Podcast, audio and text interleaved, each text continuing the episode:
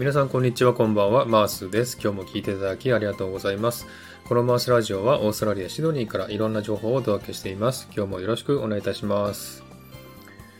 えー、最近のシドニーですけれどもね、えー、天気的には結構曇りの日が多くてですね、気温もちょっと低めなんですね。もう初夏なので、えー、毎年この時期はすごく暑くてですね、あ夏が来たなっていう感じなんですけども、今年の夏はですね、えちょっと涼しくてですね、気温もだいたい25度ぐらいでしょうかね、最高気温が。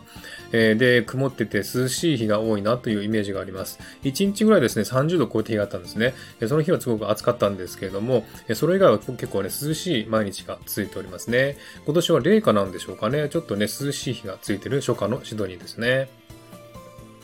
はい、えー、今回はですね、えー、ある展示会に行ってきましたんで、ね、そのご報告をしたいなと思っております。えー、番号法アライブっていうですね、展示会なんですけども、あの画家のですね、ゴッホの絵を展示している展示会ですね。でただの展示会ではなくてですね、えー、たくさんのですね、プロジェクターを使って、え壁とか床にですね、そのゴッホの絵を投影して、えすごく綺麗なですね、え展示会を見てきました。で、最初にですね、え入り口に入りますと、えー、ゴッホの絵がたくさん飾ってあるんですけども、大体20点ぐらいでしょうかね、飾ってありまして、えその絵に関する情報とかね、えそういったものが説明してありまして、それを読みながらですね、一個一個進んでいくんですね。で、その奥に行きますと広いスペースがありまして、でそこにですね、たくさんのプロジェクターが並んでましてですね、えー、そのプロジェクター、壁とかですね、えー、床にもですね、えー、ゴッホの絵を投影してですね、えすごく綺麗な、えエキシビジョンを見てきました。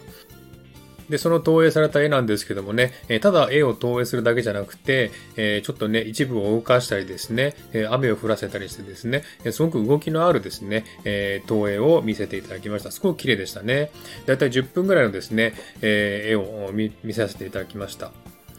で、えー、ですね、こういったあの、絵を見ながらですね、説明を読んでると、今まで知らなかったことがですね、結構いろいろ知られてですね、えー、彼はですね、1890年に亡くなったんですけれども、えー、大体ね、その10年間の間に2100点の絵を描いてですね、えー、800点ぐらいは油絵だったそうですね。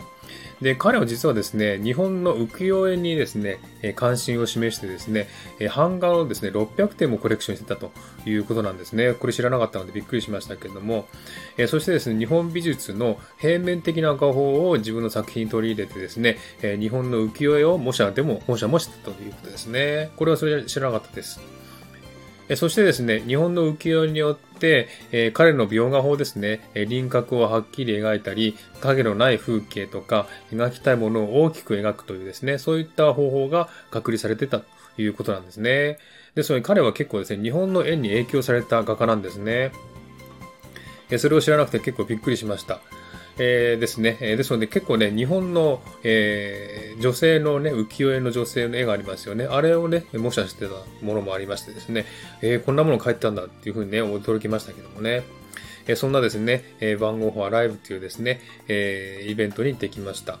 で、このイベントはですね、2018年から始まっているようでしてね、2018年にはアラブとかドバイで開催されて、2019年には香港とか上海にですね、開催されました。で、今年はですね、最初メルボルンでやる予定だったみたいですけどもね、コロナ、コロナの影響でシドニーで開催されております。多分これからね、メルボルンの方にも行って、それから多分日本にも行くんじゃないかなと思いますんでね、もし関心のある方いらっしゃいましたらですね、ぜひ行ってみたらいいんじゃないかなと思います。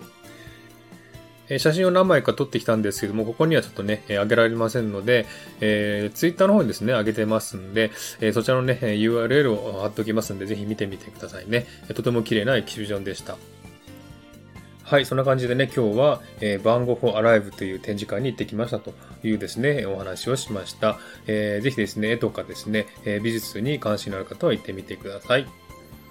はい。ではですね、今日はこの辺で終わりにしたいと思います。今日も聴いていただきありがとうございました。えー、ハートボタンポチッと押していただければ嬉しいです。